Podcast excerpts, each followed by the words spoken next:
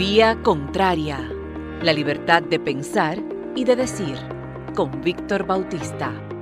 Gracias por asistir a un nuevo episodio de Vía Contraria. En democracia, el ejercicio de oposición es fundamental. Constituye un aporte defensivo de la organización del Estado a favor de la sociedad y de la gente, pero solo es así cuando esta práctica se desarrolla con razonabilidad, conciencia y pensando en el interés colectivo.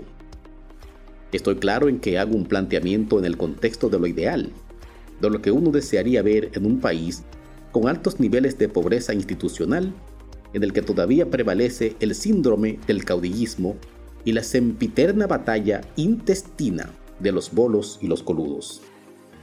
La baja calidad de la política, que una vez contó con escuelas como las de Juan Bosch y José Francisco Peña Gómez, pero que ya no, admite cada vez más en los partidos a sujetos de baja ralea, delincuentes comunes y ricos al vapor, quienes tienen una sola agenda, el lucro personal.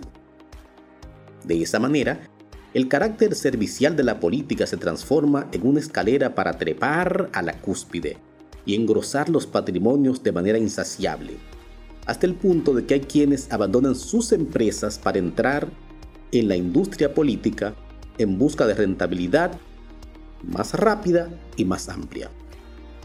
Ese marco de actuación no solamente depara gobiernos malos o mediocres, sino que funda una oposición deplorable dedicada a obstaculizar, ametrallando irracionalmente cualquier iniciativa del oficialismo. La apuesta por el fracaso de quien gobierna se ve como un triunfo de quienes aspiran a entronarse en la silla de alfileres sin tomar en cuenta que el recomienzo del país cada cuatro años o cada ocho es la peor apuesta. Acelerar hacia adelante y dar reversa periódicamente coloca al país en un solo lugar, el atascadero. Pero los clientelistas y populistas usan esto para sacar rentabilidad, mientras que la República Dominicana queda con pérdidas y afectada medularmente en su desarrollo.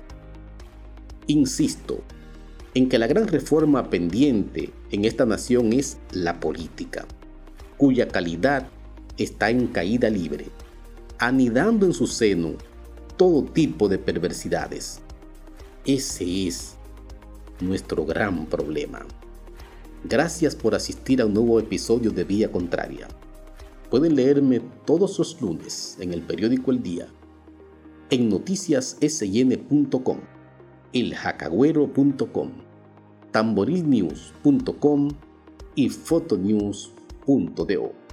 También seguirme en las redes sociales en arroba Víctor Bautista.